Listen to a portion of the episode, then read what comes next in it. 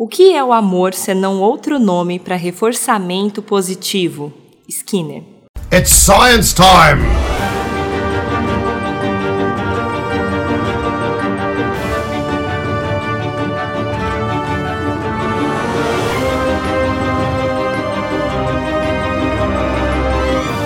Sinapsando Comunicação Científica. Yeah, Mr. White. Yes, science. Sejam todos muito bem-vindos ao Sinapsando, um programa de divulgação científica produzido em parceria com a UEL FM. Eu sou André Bach, cientista, professor e divulgador científico. O Sinapsando é um programa desenvolvido em parceria com a Rádio UEL FM, destinado a comunicar ciência a você, querido ouvinte. Se você perdeu os episódios anteriores, não se preocupe. Você pode acessá-los em meu blog sinapsando.wordpress.com, sinapsando com y.wordpress.com ou então buscar por Sinapsando no Spotify. Quem acompanha o Sinapsando já sabe, eu conto aqui com um computador especialmente programado para me ajudar. Computador, qual é o tema do nosso programa de hoje? Olá, André e demais seres sexuais dotados da capacidade de amar. Amor é fogo que arde sem se ver, é ferida que dói e não se sente. É um contentamento descontente, é dor que desatina sem doer.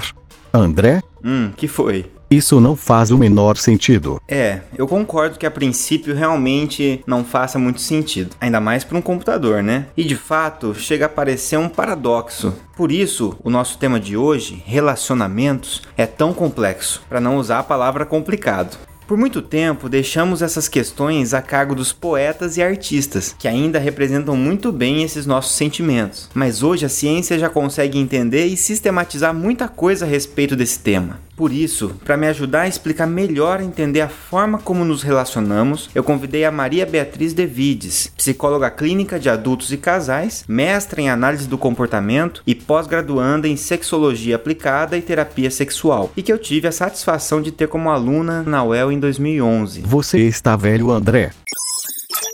Bia, seja muito bem-vindo ao Sinapsando e obrigado por ter aceito o convite para falar sobre relacionamentos aqui. Oi, André, tudo bem? Prazer em estar aqui. Estou muito feliz de poder ajudar aqui respondendo algumas perguntas de relacionamento. Bom, Bia, então no início do relacionamento, eh, a gente observa várias alterações no comportamento das, das pessoas, né? Quando elas encontram alguém pela qual elas se apaixonam, alguma coisa assim. E a minha área, que é mais neurobiológica, mais química, explica isso de uma forma, às vezes, que não é suficiente para a gente entender o que está acontecendo, né? Explica uhum. através de mudanças de hormônios, mudanças de substâncias químicas no cérebro. Então a gente tem aumento de várias dessas substâncias, redução de outras também. E aí a gente observa algumas fases, talvez talvez que a gente pode dizer, né, quando o indivíduo está no início do relacionamento, depois mais para frente. E aí eu queria que você explicasse o que, que acontece comportamentalmente falando com o indivíduo no início do relacionamento. O que, que faz com que uma pessoa é, queira dar continuidade num relacionamento, por exemplo, que ela iniciou? Acho que em primeiro lugar a gente precisa deixar claro que todo comportamento é entendido como uma interação entre o organismo e o ambiente. E ele é selecionado por três níveis de seleção. Quando você fala dessas questões neuroquímicas e biológicas biológicas é uma questão muito importante que influencia pra caramba no comportamento. Só que é um desses três níveis. No nível biológico, na verdade, assim, a gente tem a capacidade para amar e para em, em se engajar num relacionamento. Agora, como que a gente vai amar mesmo? Quais são os comportamentos que envolvem o relacionamento?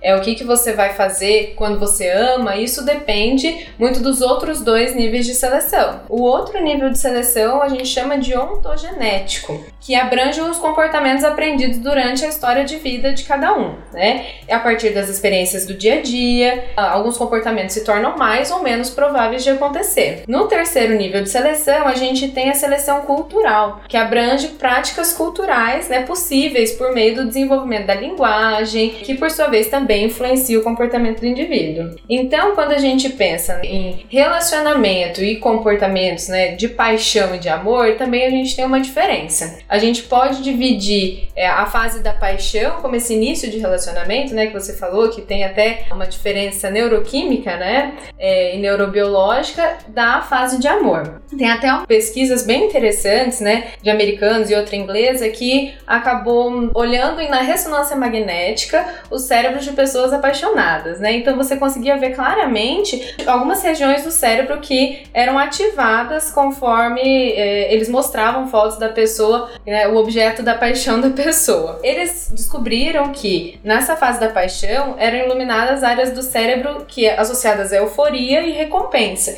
e escurecia áreas associadas ao medo, ansiedade, tristeza, e também outra área que era escurecida era o córtex pré-frontal, que é responsável por controlar o pensamento crítico e tomada de decisão. Então é bacana você citar isso porque aí isso se relaciona bastante com, com a minha área, né? Uhum. Porque realmente aí na- nas vias de recompensa a gente tem um aumento de dopamina, por exemplo, e que é semelhante a um aumento, talvez que a gente pode dizer, em relação a outras situações prazerosas e recompensadoras, por exemplo, como o uso de uma substância química ou como até uma atividade prazerosa que a pessoa faz, né? E essa questão que você falou da ativação e desativação de algumas áreas por exames de neuroimagem, que inclusive estão ajudando muito a gente conseguir relacionar um pouco mais a biologia com a parte comportamental, é muito interessante você falar que é quando a pessoa vê o objeto do- da paixão dela, né? Quando ela está olhando para a pessoa que ela ama, alguma coisa assim que ela está apaixonada, essas áreas ativam e desativam, ou seja, ela é de certa forma seletiva, né? Então essa desativação do córtex que você falou, que é uma área importante para frear até alguns impulsos, né?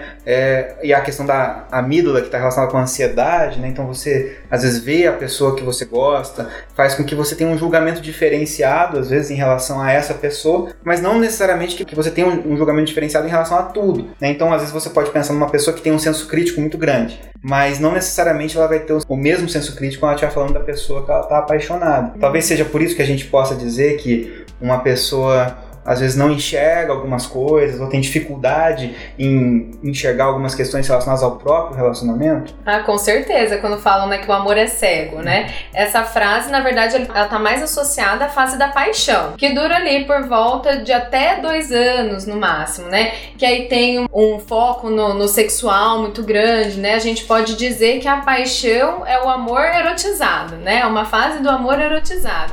E também, assim, tem até uma semelhança nesses anos de neuroimagem, até, né? Tem uma semelhança com pacientes com transtorno obsessivo compulsivo, né? Então, quando fala assim, ah, não, o amor é cego, a pessoa fica meio compulsiva, ela até pode entrar em abstinência, né? Quando ela fica longe desse objeto da paixão. Que é interessante, né? Porque o toque tem justamente esses dois componentes, né? Obsessão e compulsão. E aí, geralmente, essa obsessão é algo relacionado com pensamentos intrusivos, algo que a pessoa foge um pouco do controle, né? E acho que o que ajuda a pessoa a aliviar essa, essa obsessão é executar um comportamento compulsivo, né? E no caso da paixão, é pensar muito na pessoa e o que alivia isso é encontrar ela pessoalmente, né? Uhum, Então, por isso que a pessoa quer ver o tempo todo, né? Tá, mas então o que que faz exatamente com que a pessoa continue querendo ver né, essa outra pessoa, né? Você falou alguma coisa relacionada à recompensa, talvez então seja uma experiência recompensadora, não sei. É, mas que existe uma fase que dura aí por dois anos, né? De paixão. E que de repente quando essa fase ela passa, mudam muito essa questão neuroquímica, essa questão hormonal, é, volta, o cortisol volta a baixar, várias substâncias vão retornando ao seu estado basal, mas ainda assim as pessoas podem permanecer juntas num estado daí que se chama de amor. O que caracteriza essa transição? Por que, que alguns transitam, alguns não? Alguns de repente passam esses dois anos, acaba realmente o relacionamento, outras pessoas mantêm. Aí a gente vai olhar mais para a história de, de vida de cada indivíduo, né? Não existe assim é uma coisa única que vá ser igual para todas as pessoas, mas até culturalmente, né? Se a gente for pensar o jeito que se namora aqui no Brasil, né? As pessoas ficam, namoram, enfim, casam, e em outro país vai ser muito diferente. Então essa segunda etapa do amor que eu posso chamar de amor companheiro, né? Outras características e outros aspectos vão fazer com que a pessoa continue ali se engajando, se encontrando, enfim.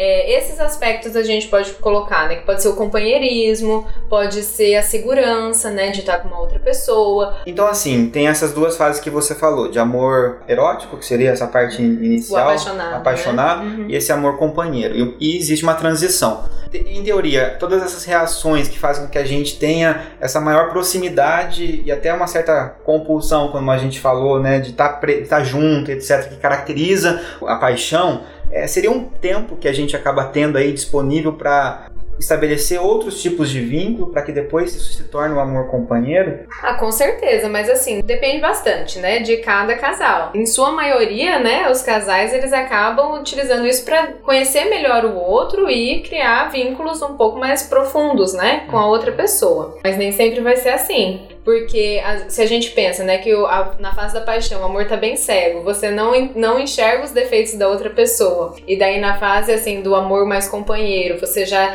por mais que a pessoa tenha defeitos, você ainda quer continuar com ela. Eu acho que essa é a grande diferença, né? Porque outras, outros comportamentos, eles vão ser selecionados ali naquela interação. No Brasil, o relacionamento, ele é tão importante, né, na vida dos brasileiros, que teve uma pesquisa em 11 culturas diferentes, o Brasil foi o segundo país que mais rejeitou a seguinte pergunta: se um homem ou uma mulher tivesse todas as outras qualidades que você deseja, você seria capaz de se casar com essa pessoa mesmo que você não estivesse apaixonado por ela? E os pesquisadores encontraram que 85% dos estudantes brasileiros responderam que não. Então, que não se casariam se não tivessem apaixonados. Só que aí, isso até na clínica, eu acabo vendo ter vários conflitos por conta disso. Porque acha que se a paixão né, sumiu, essa coisa meio obsessiva, compulsiva, se essa parte sumiu, então a pessoa não ama mais. E na verdade, isso já tem, um- tem um prazo de validade ali de dois anos, né? Que a gente pensa até evolutivamente, né?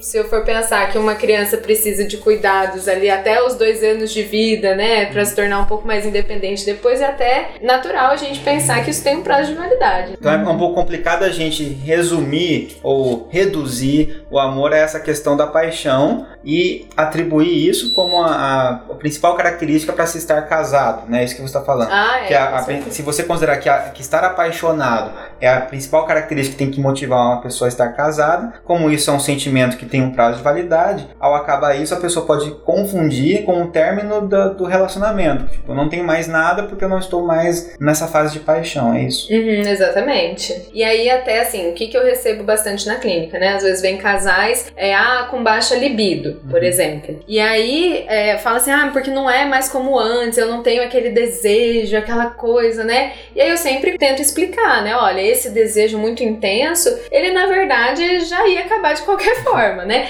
Isso não quer dizer que você não vá ter desejo ou tesão pelo seu parceiro, né? Pelo resto da vida. Isso pode acontecer sim, dependendo, né? Com alguns cuidados ali de continuar erotizando a relação. Mas isso é um dos fatores que eu sempre explico. Olha, é natural que esse desejo diminua, essa coisa mais obsessivo-compulsivo diminua. Então, a gente tem que olhar para outros aspectos do relacionamento para também entender o que que tá causando essa baixa de desejo no, no casal. Até porque se você ficar num estado do organismo, né, agora falando biologicamente, num estado apaixonado pra sempre, é muito estresse, né? Nossa! é muito estresse. Eu acho que a pessoa nem aguentaria. É, exatamente. Então demanda muito, né? Muita energia. Demanda. Então tá, você já falou dessa parte da queda da libido, então. Deve ser uma queixa até comum, realmente, como você falou. E talvez isso também come- comece a se confundir na, na cabeça do casal como assim, a pessoa não gosta mais de mim, ou não tem mais interesse por mim, né? Ou eu não tenho mais interesse. Quais são as estratégias nesse caso, né? Você falou sobre é, estratégia de erotização, por exemplo, né? O que que faz com que alguns casais possam manter de alguma forma um pouco melhor esse aspecto da vida, que é um aspecto, né, até que a OMS coloca como fundamental, que é o sexo, por Uhum. exemplo. Eu acho que antes de responder essa pergunta, a gente primeiro tem que olhar os aspectos que influenciam no desejo sexual, né? E é no interesse e na libido, que são estado de saúde, né? É, disfunções hormonais, então precisa saber se tá tudo em ordem, né? Obesidade, alguns usos de medicamentos, tem antidepressivos que diminuem pra caramba, né? A libido, depressão, ansiedade, problemas no relacionamento mesmo, que às vezes tem outras questões, né? Uma coisa que aparece muito, inclusive, pra mim, é a sobrecarga da mulher na relação. Às vezes porque não dividem né, igualitariamente as tarefas de casa e a mulher acaba tendo uma sobrecarga muito grande e aí chega à noite e não vai querer fazer nada mesmo, né? Não dá pra ligar uma chavinha, né, que muda assim, a, vida como ela tá sendo até agora, agora mudei pra chavinha do tem, estou com vontade. Aham, é muito difícil, né? É, a monotonia também, a falta de autoconhecimento. A falta de autoconhecimento é um- uma coisa interessante, né? Eu tô trazendo mais pro lado da mulher porque isso é o que mais aparece pra mim, tá? Em relação à falta de autoconhecimento. Se aquele casal, né, se ela não se conhece, se ela não sabe o que gera prazer nela, ela também não vai conseguir explicar pro parceiro ou pra parceira o que que gera prazer nela. E aí essa falta de auto- de autoconhecimento acaba diminuindo o prazer nas relações. E aí, se a coisa não é tão prazerosa assim, por que, que ela vai gastar energia pra se engajar naquela atividade? Muita energia pra pouca recompensa. Com certeza, aham. Problemas financeiros atrapalham também, traumas, violência, né? Vítimas de abuso. Isso tudo pode atrapalhar no, no desejo e interesse sexual. E como tentar reverter, a gente vai olhar assim: como que a gente vai erotizar essa relação? Eu gosto de uma frase que fala assim: o que o companheirismo esvaziou o erótico da relação. O que acontece? No dia a dia, na rotina, a outra pessoa já não se produz mais que nem na fase da paixão, né? Nossa, eu tô é, toda empenhada para realmente é, colocar ali uma eroticidade naquela relação. O casal ele deixa de sair sozinho, às vezes com filhos, né? Isso acaba atrapalhando muito, acaba sendo só pai e mãe. E às vezes deixa até de conversar um com o outro, né? É, só estar ali um do lado do outro assistindo TV, isso não é um tempo de qualidade realmente, né? Não é isso que vai fazer com que eles se interessem ali, que gastem energia para entrar numa atividade sexual. Até eu gosto muito de falar que preliminar é tudo que acontece depois que o sexo acaba. Porque tudo que você vai viver no seu dia a dia, né, com aquela outra pessoa, vai influenciar se você vai ter tesão ou não por essa pessoa depois na cama e etc. Já é a preliminar da próxima re- relação. Com certeza, tudo, né? É, e aí a gente pode olhar assim, até brincadeirinha entre os dois, a conversa, a conexão, a intimidade, né? Isso tudo vai influenciar. Vai ser como antes na fase de amor apaixonado? Muito difícil, né? Muito raro. Tiver amnésia e se apaixonar de novo. Exatamente, mas a gente até utiliza assim algumas estratégias de relembrar como era nessa fase de quando eles estavam se conhecendo, o que, que eles faziam de diferente, né? Que provavelmente tinha muito mais assim engajamento em atividades diversas que não era da rotina, né? Que acabavam também erotizando a relação. Falar sobre sexo é uma coisa, pensar sobre sexo também acaba erotizando a relação, né? Quanto mais a gente pensa sobre um assunto, né, mais a gente vai assim se alertar para aquele assunto também, né, Uhum. para poder se engajar. Sim. Então, conversas de qualidade. Não é só estar um do lado do outro assistindo TV, Uhum. mas às vezes desliga a TV, vamos janta assim, olhando um de frente pro outro, né? Certo. Isso também é importante. E olhar pro relacionamento, como que é a comunicação do casal. Quando eu falo, né, conversa de qualidade, também é a comunicação. Será que também é, eles estão sendo assertivos um com o outro? Às vezes os casais não falam mais sobre os seus próprios sentimentos, nem suas frustrações, porque senão acaba brigando. Uhum. Então vai ser muito difícil, né? Que esse casal realmente tenha mais interesse sexual. Às vezes encara como crítica, o outro parceiro leva pro lado pessoal como se Uhum. tipo, não tivesse sendo suficiente o que ele faz. Aham, isso também. E tem uma diferença na questão do desejo, né? E se a gente for comparar ali a fase do, do amor apaixonado pro companheiro. Na fase de amor apaixonado, a gente tem um desejo mais espontâneo. É do tipo, você tá ali de boa e de repente lembra, né? E te dá aquele tesão, aquele fogo e realmente você quer se engajar em atividade sexual. Na fase do, do amor companheiro, a gente tem mais o desejo responsivo. O que, o que significa isso? Você primeiro se engaja naquela relação, né, em atividade sexual, e aí o desejo vem, né? Por isso que ele é responsivo, é uma resposta do organismo frente a alguns estímulos que, que você tá ali, né, se estimulando. Então é um processo que é um pouco mais ativo, talvez a gente possa dizer. Necessita de empenho. Aham, necessita de empenho. Como todo relacionamento, né? A gente não pode esperar que tudo seja lindo, maravilhoso se a gente não se empenhar. E não só relacionamentos assim, afetivos, amorosos, né? Mas relacionamentos até de amizade, com pai e mãe, com irmãos, tudo isso precisa de empenho, né? Mas talvez então é- essa fase de paixão deixe a gente um pouco mal acostumado em relação a isso, né? De você talvez não necessite de tanto empenho para ter o, o desejo, por exemplo. Exatamente. Bom, então a gente falou do início do relacionamento, da transição, né, pro, pro amor companheiro, né? E aí a gente falou um pouco da questão da queda da libido e como é que a gente tenta, né, resolver esses problemas. E aí tem uma outra questão que eu, que eu imagino que incomode mu- muitos casais e que deve ser uma queixa frequente para você, que que é a questão dos ciúmes. E a, a gente tem até uma visão dos ciúmes, assim, romantizada muitas vezes, que talvez os ciúmes, ah, um pouquinho de ciúmes é legal. Né? Então, será que existe? Primeira pergunta minha é se existe um ponto que é, é bom é necessário ter um pouquinho de ciúmes? Ou, ou, isso sempre vai ser ruim? Existe um ponto que você pode estabelecer?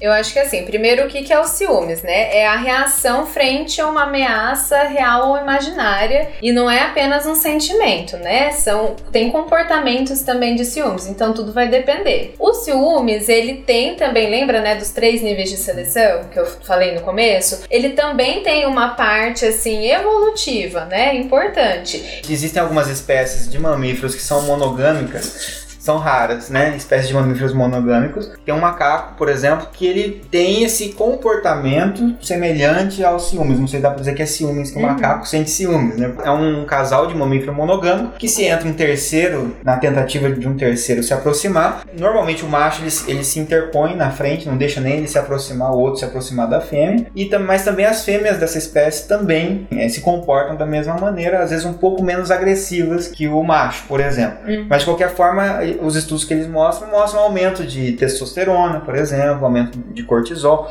Esse aumento de testosterona, por exemplo, está muito relacionado com agressividade. Não necessariamente com violência física, uhum. né, mas com agressividade no sentido de isso gerar né, um sentimento de, de tentar impedir que esse terceiro se aproxime. Isso pensando num mamífero que é de uma espécie monogâmica. Agora, o ser humano já é muito mais complexo, né? A gente não consegue nem ter noção direito, a gente imagina que não seja uma espécie totalmente monogâmica, mas ao mesmo tempo também tem aspectos de monogamia e aspectos de não monogamia na uhum. espécie e como é que isso se encaixa no ser humano. Se a gente for pensar os ciúmes como uma série de comportamentos também, a gente consegue aplicar isso em outros animais, né? E entendendo as reações deles. Então, é mais pela proteção do investimento genético ali da prole. É, tem duas teorias assim evolutivas que são bem interessantes que eu acho que a gente consegue imaginar. Quando assim um comportamento ele aparece em quase todas as culturas, né? A gente vai vamos dizer assim que os ciúmes ele aparece em todas as culturas a gente tem que olhar para a evolução. A probabilidade dos homens sentirem ciúmes e, por conta da atividade sexual né, da parceira do parceiro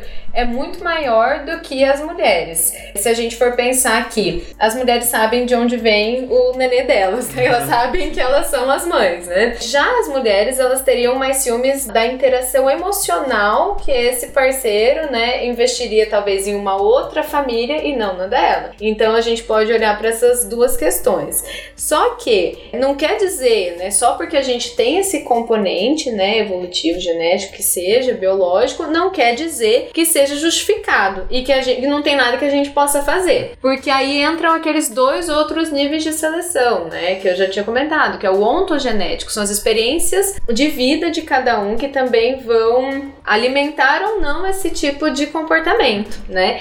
E se a gente for, for olhar no cultural, é, a maioria das novelas, a maioria das músicas, né, os filmes, todos eles é, romantizam os ciúmes, né, e colocam os ciúmes ali como um pivô da relação. Então tudo isso é, é alimentado, né? Esse tipo de comportamento ele é alimentado culturalmente mesmo, né? É alimentado culturalmente e aí a, a gente acaba incorporando isso num discurso até do dia a dia. Então de repente acontece de, ah, outro dia fulano ficou com ciúmes de mim. Ah, foi bonitinho ele ficar com ciúmes, uhum. né? Ou precisa de um pouquinho de ciúmes ciúmes porque apimenta a relação ter um pouquinho de ciúmes, né? Não sendo um ciúmes muito restritivo e tal. Mas ao mesmo tempo, quando a gente fala isso, a impressão que eu tenho agora ouvindo a sua fala é que isso alimenta, né? O fato de eu falar, ah, que bonitinho, ele ficou com ciúmes, eu estou reforçando talvez com meu parceiro que ter ciúmes é interessante. Uhum. E pode ser que ele acabe tendo ciúmes de uma maneira mais intensa, talvez, ou outras manifestações é, mais importantes de ciúmes que a partir de um certo ponto possa até limitar a relação em algum aspecto. E se a gente for pensar, né, quais os sentimentos que o ciúmes desenvolve na gente, que é raiva, insegurança, frustração, decepção, e aí se a gente pensar quais são os sentimentos ali de amor amor, né, numa relação de companheirismo, a gente vai olhar para felicidade, né, outros sentimentos assim mais prazerosos. E a gente comparar, eu não vejo que o ciúmes ele é algo que necessariamente seja importante para a relação, porque olha só essa quantidade de sentimentos e comportamentos que são prejudiciais. Às vezes pode começar assim, mas pode ser muito pior depois, né? Existem comportamentos de controle muito importantes que a gente vê até em relacionamentos abusivos, por exemplo. Uhum. né? Então talvez essa questão que a gente tem todo esse aparato biológico material, né? A gente tem um cérebro capaz de sentir ciúmes, a gente tem um cérebro capaz de se apaixonar, a gente tem um cérebro capaz de, de ser violento, a gente tem um cérebro capaz de muitas coisas, que talvez tenha sido interessante evolutivamente falando para várias espécies, né? É, que garantiu a sobrevivência das espécies, talvez até da nossa própria antigamente, mas a partir do momento que a gente tem uma consciência já sobre tudo isso, talvez a gente possa tentar abrir mão desses aspectos, né? Em, em prol de ter uma convivência mais harmoniosa. A gente não precisa mais, por exemplo, ser violento para conseguir ter recursos, por exemplo. A gente Uhum. pode trabalhar, a gente pode fazer outras coisas que garantem recursos pra gente, que não seja a violência e tomar o que é do outro, por exemplo, necessariamente. E talvez caia nesse mesmo aspecto, né? A gente tem essa capacidade de sentir ciúmes, naturalmente ela vai vir, mas não necessariamente eu preciso fazer uso disso. Uhum. É, com certeza. E uma coisa interessante é assim, que a cultura ela é tão importante na manutenção dos nossos comportamentos que a gente olha para culturas que valorizam muito a virilidade e a honra, são culturas que as pessoas apresentam muito mais comportamentos de ciúmes do que em outras, né? Que, é de- que não valorizam tanto esse aspecto. E a gente pode pensar assim, eu acho que é super importante isso que você falou. Primeiro a gente tem que identificar, já que a gente é capaz também de identificar aquilo que nos, nos controla, né, e que mantém os nossos comportamentos, para que a gente é, opte por comportamentos mais saudáveis para o relacionamento. E tem algumas regras aprendidas que colaboram nessa manutenção de comportamentos ciumentos. Por exemplo, homem trai mesmo, é tudo canalha, ser corno é a pior coisa do mundo, é, eu preciso saber tudo que o meu parceiro faz para confiar nele, eu preciso ter um relacionamento para ser feliz, né? E meu parceiro deve estar sempre disponível para mim. Se não tem desejo sexual, ele tá traindo. É, se brocha, tá traindo.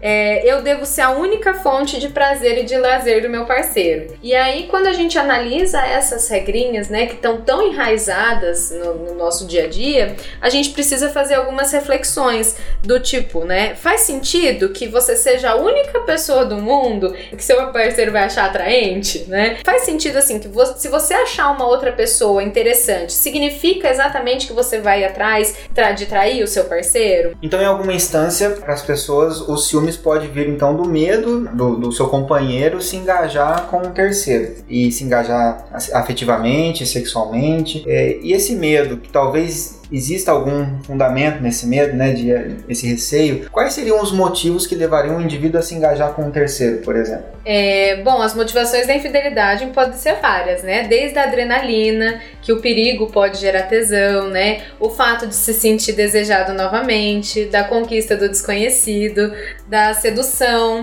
do fato de se sentir interessante, né? Aquele fogo de novo, aquela excitação espontânea, lembra, né? Do desejo espontâneo que a gente já conversou. E tudo vai se perdendo aos poucos naturalmente, né? Nas relações de compromisso mais antigas. Então, e até tem outros tipos de motivação, do tipo, ah, me apaixonei sem querer, né? E aí até a pessoa, né, acaba entrando num sofrimento por conta do envolvimento afetivo. Pode também acontecer por vingança, né, Pra provar algum tipo de virilidade, alguma coisa assim, ou até mesmo pra ter mais experiências sexuais, inclusive com parceiros de outros gêneros, né?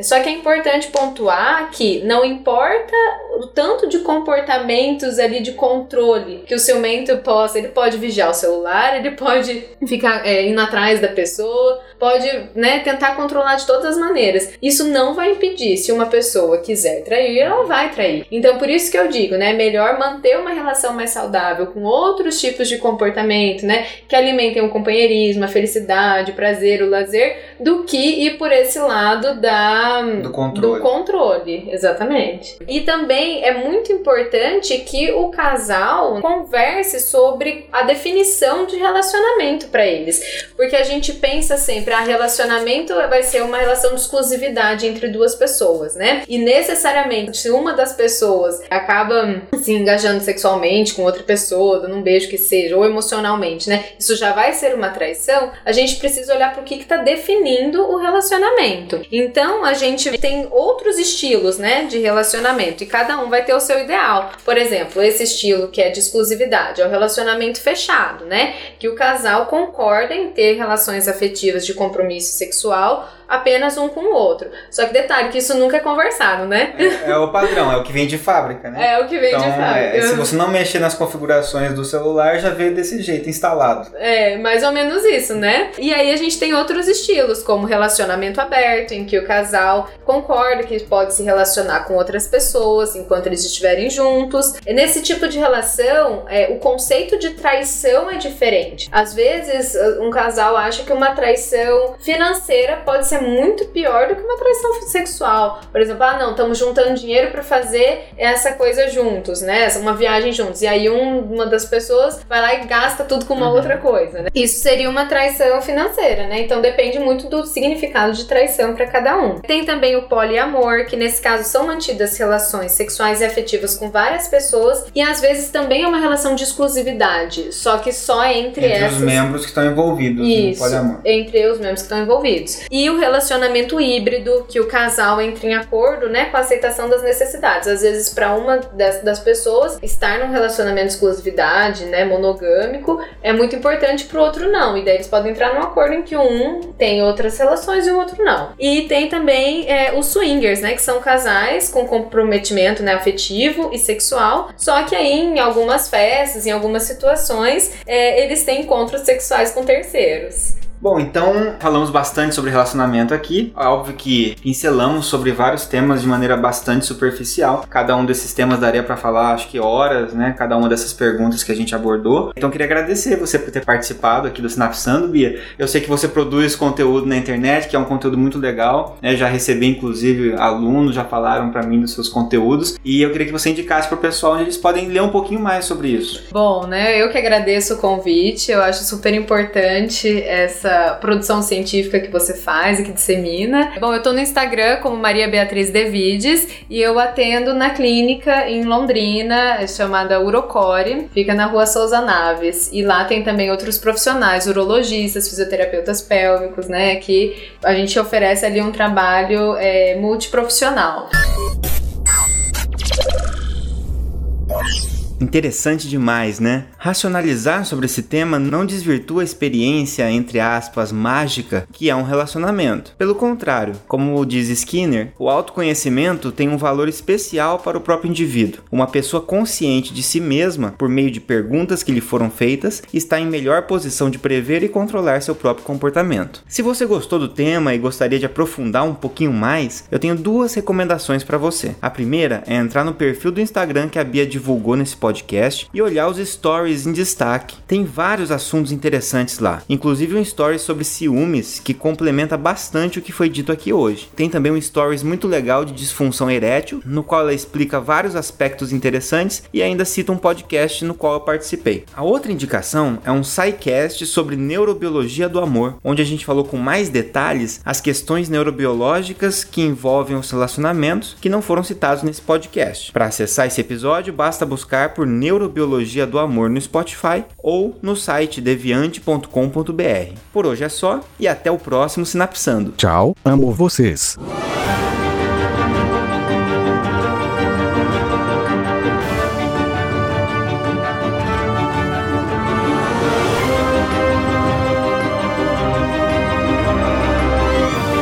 Sinapsando Comunicação Científica.